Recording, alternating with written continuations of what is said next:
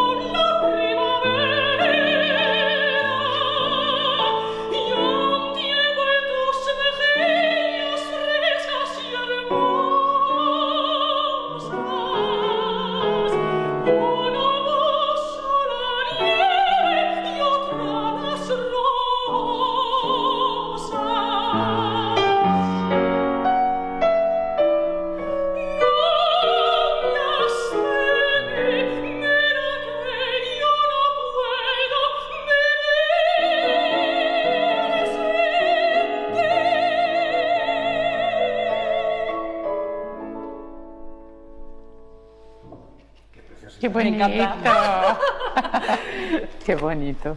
Qué bonito. Qué este es el, primer área de, Farinelli, todavía como Carlos, en, el, prólogo de esta nueva recuperación para el Teatro de la Zarzuela, Farinelli de Tomás Bretón.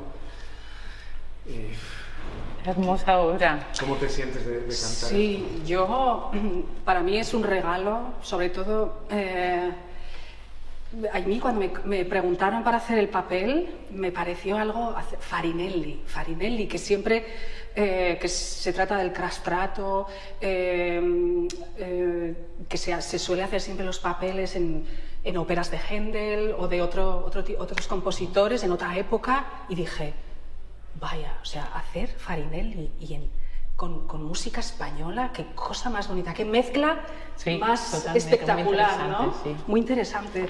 Y luego ya cuando empecé a estudiar ya la obra me pareció que tiene, de verdad, tiene cosas como muy, muy especiales, ¿no? Así si- de, principios de siglo, muy impre- eh, impresionistas. eh, no, es, no es fácil, o sea, porque es, es una... Es una compleja, obra es una obra Es una obra muy bonita. que tiene dos estilos, se podría decir. Por un lado, escuchamos música que recuerda al siglo XVIII, al estilo galante, casi como al, al último barroco. El comienzo de la Sí. ópera en el prólogo podría ser el comienzo casi de, de una ópera de aquella época, suena así.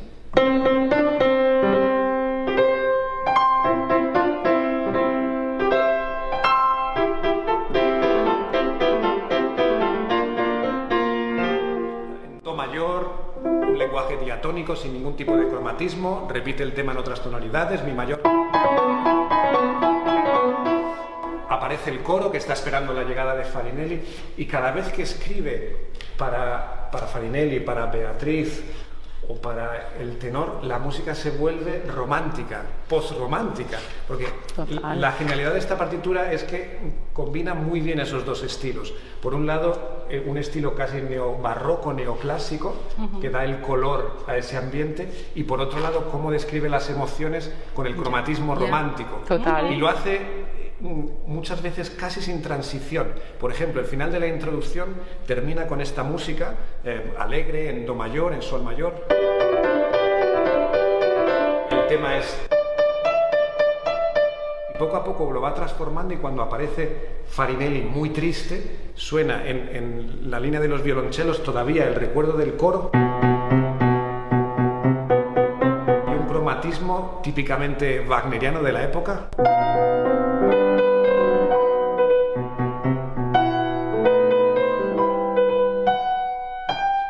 Ese dolor de Farinelli que, que deja a su amada y deja su tierra para, para, ir, para llegar a España, a hacer carrera en Madrid.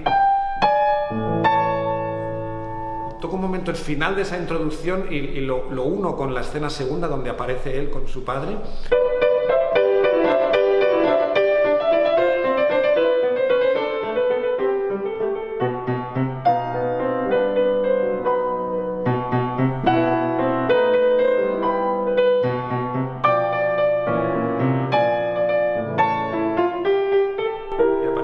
De Farinelli, que es en tritono.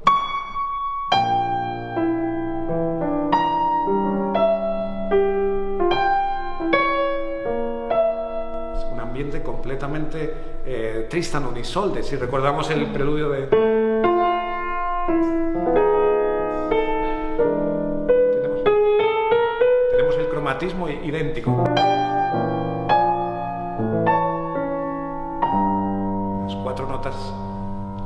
un semitono tras otro, porque el personaje de Farinelli sufre mucho. La, presentación es con su padre.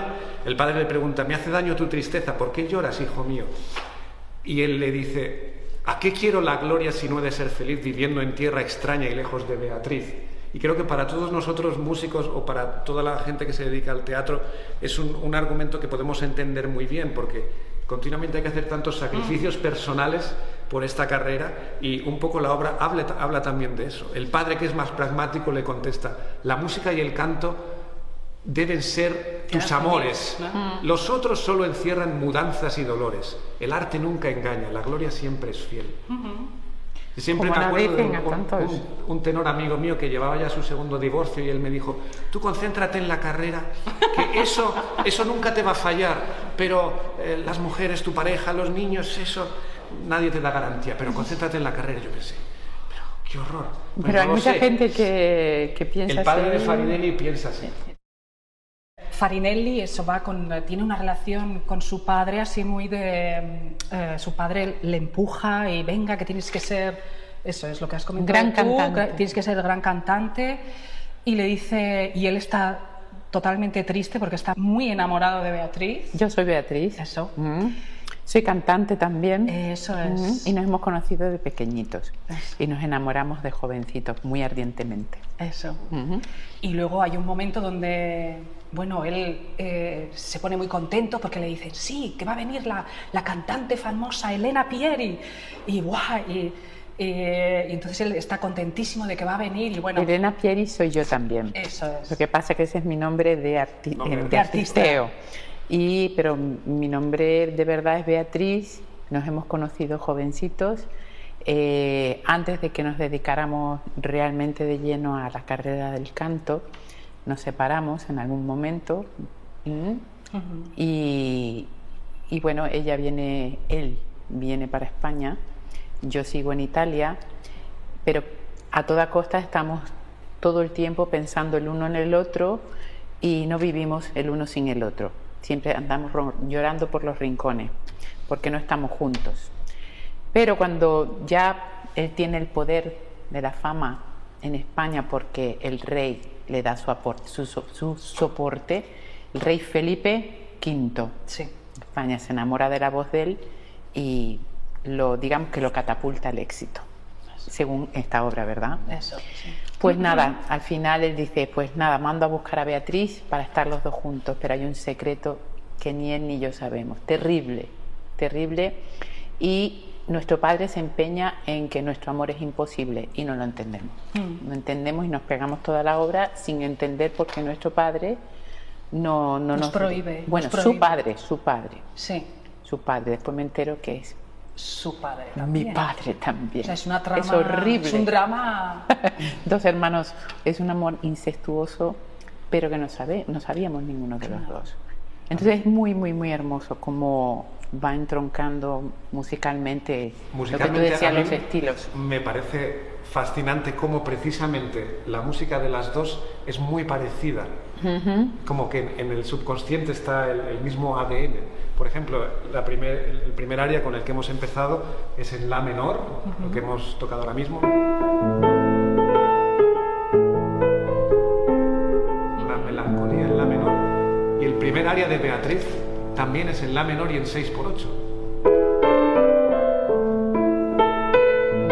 Es como, casi como una continuación de su Sí, álbum. sí, sí. ¿Podemos escucharla? Claro, nó hết nhé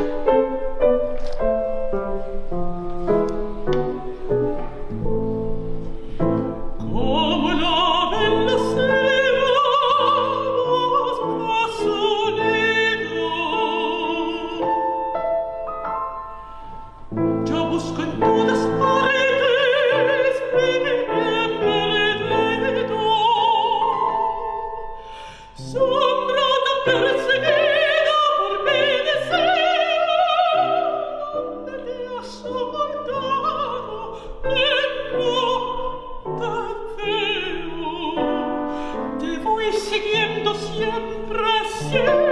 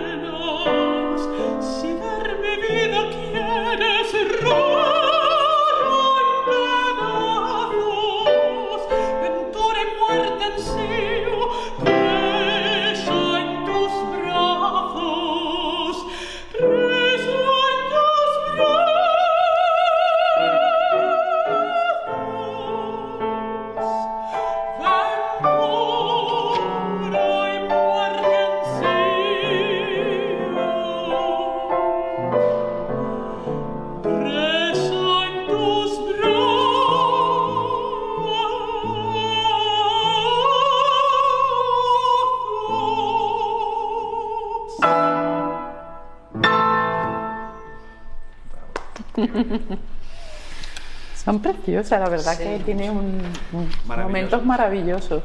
Pero no solamente es melancólico y, y triste todo. No, no, tiene partes también de, de humor. Podríamos hacer, aunque todavía no lo hemos ensayado, así lo, lo Sí. escuchamos por primera vez, uno de los fragmentos finales. Es toda la música que hemos escuchado hasta ahora siempre Sí. en la menor. La menor es como la tonalidad triste por excelencia, ¿no? La relativa a do mayor. Hay una tonalidad muy romántica, es, re bemol mayor, la más alejada de do mayor, que es con la que termina la obra. Soñolientos murmullos del bosque. Podemos escuchar lo que canta Farinelli al final.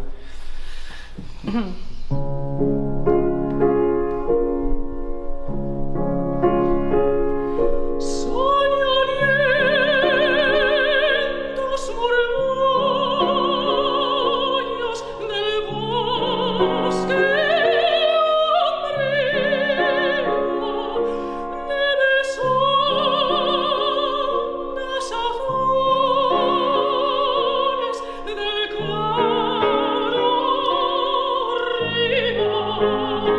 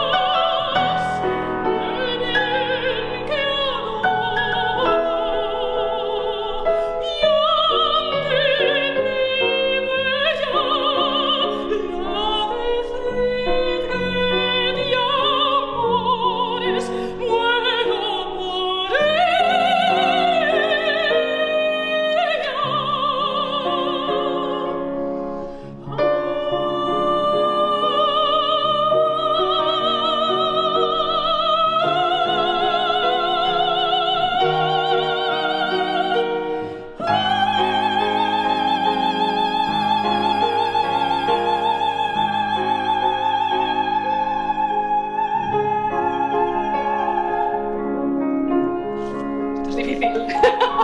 Para que luego duden, Oh, duden de que la ópera española no tiene, no es hermosa también.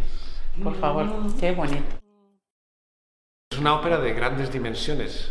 Ya la definición es prólogo y tres actos. Es igual que el ocaso de los dioses, prólogo y tres actos. Además, el prólogo dura tanto como cualquier otro acto. Es- casi cada acto dura lo mismo, el tercer acto es un poquito más breve, el prólogo dura casi media hora. Son unas dimensiones eh, grandísimas. La duración de la música es, es casi superior a dos horas y diez, dos horas y cuarto. Y Tomás Bretón era un, un músico con un bagaje cultural y un conocimiento de- del pasado musical enorme. Se, escucha en, esos sonidos, ese, color del, barroco español, del estilo galante, del, primer clasicismo, de la música de Boccherini, Scarlatti, los, los italianos en la corte de Madrid, y por otro lado el romanticismo de finales del 19, posromanticismo, los, las armonías wagnerianas en esos cromatismos, muchos acordes de quinta y sexta. También a la música francesa, la ópera francesa Sí. del, del siglo XIX. Es decir, es una obra muy europea, es un, un tema español, italiano, una escritura vocal muy italiana en las coloraturas Muy belcantista en muy muchos momentos. canto. También tiene pasajes cómicos con el personaje del doctor y el personaje del maestro de canto que ensaya con, con las, las chicas del coro, sopranos y, y mezzos. Y, y es, es un pasaje que podría, estar, podría salir de una ópera italiana. Hay pasajes muy dramáticos también. También hay pasajes muy así dramáticos, casi verdianos. Es decir, de es, es una ópera puramente europea y que nada tiene que envidiar a, a óperas de la época de- de otros estilos. Sí. La verdad, todo un descubrimiento. Sí. Precioso. Para mí es, es muy emocionante trabajar ahora como director musical del teatro con un equipo maravilloso. Es como volver a casa, ya es mm, creo que la quinta producción que, puedo dirigir aquí y es, un placer trabajar aquí, sobre todo por el, cariño, la profesionalidad, la entrega de cada persona de- del equipo y sobre todo por descubrir para nosotros como músicos y para el público obras extraordinarias de nuestra cultura. Bueno, yo quería decir también que mm, yo estoy muy orgullosa de ser española. Cuando llevas así tiempo que estás fuera, te vas a estudiar fuera, luego, y luego dices, madre mía, pero qué cosas más bonitas. Y venir aquí y hacer esto me parece algo precioso. Sí, yo creo, como dice Maite, la verdad que también cuando tienes la oportunidad de salir, de estar en otros lugares, conocer otras músicas, estilos, creo que aprendes a apreciar más lo tuyo también. Creo que tenemos una música espectacular, maravillosa. Eh, me encanta la iniciativa del teatro de seguir recuperando obras de tantas miles, miles de obras que hay, que hay que no se conocen. O sea, digamos que yo creo que desde que se estrenaron no se han vuelto a hacer la gran mayoría de ellas. Y creo que es un poquito responsabilidad de nosotros el que eh, nos unamos para, para poder dar a conocer al público esta música maravillosa. Así que yo estoy encantadísima también, además de estar aquí en el Teatro de la Zarzuela, que lo adoro, eh, creo que hacen una labor encomiable, única y maravillosa. Y bueno, y estar con Maite y con Rodrigo y con todos los compañeros, no es muy a menudo que No, porque, me tocan claro. a nuestros cantar juntas. Así que estoy encantadísima, de verdad. Primera vez que, que además eh, cantamos juntas. juntas, Sí, sí. sí, así que es- encima es un- una oportunidad maravillosa. Sí.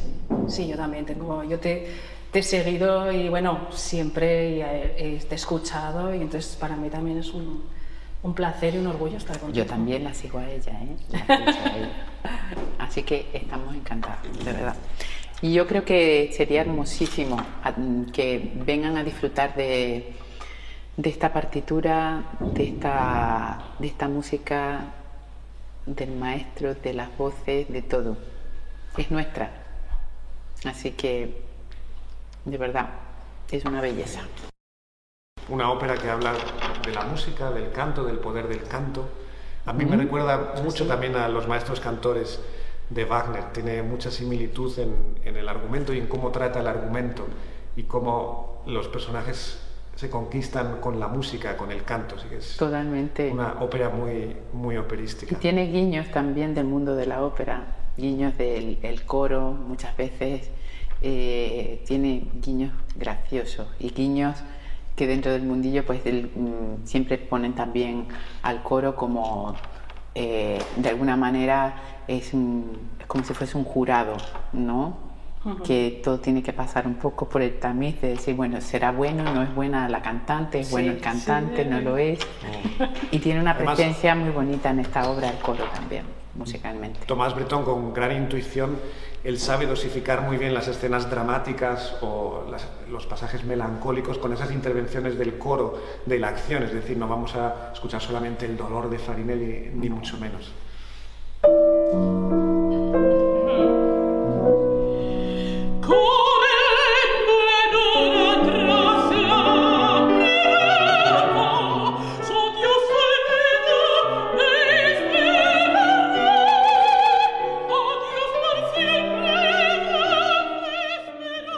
Gracias por escuchar este podcast. Te esperamos en el Teatro de la Zarzuela, único en el mundo.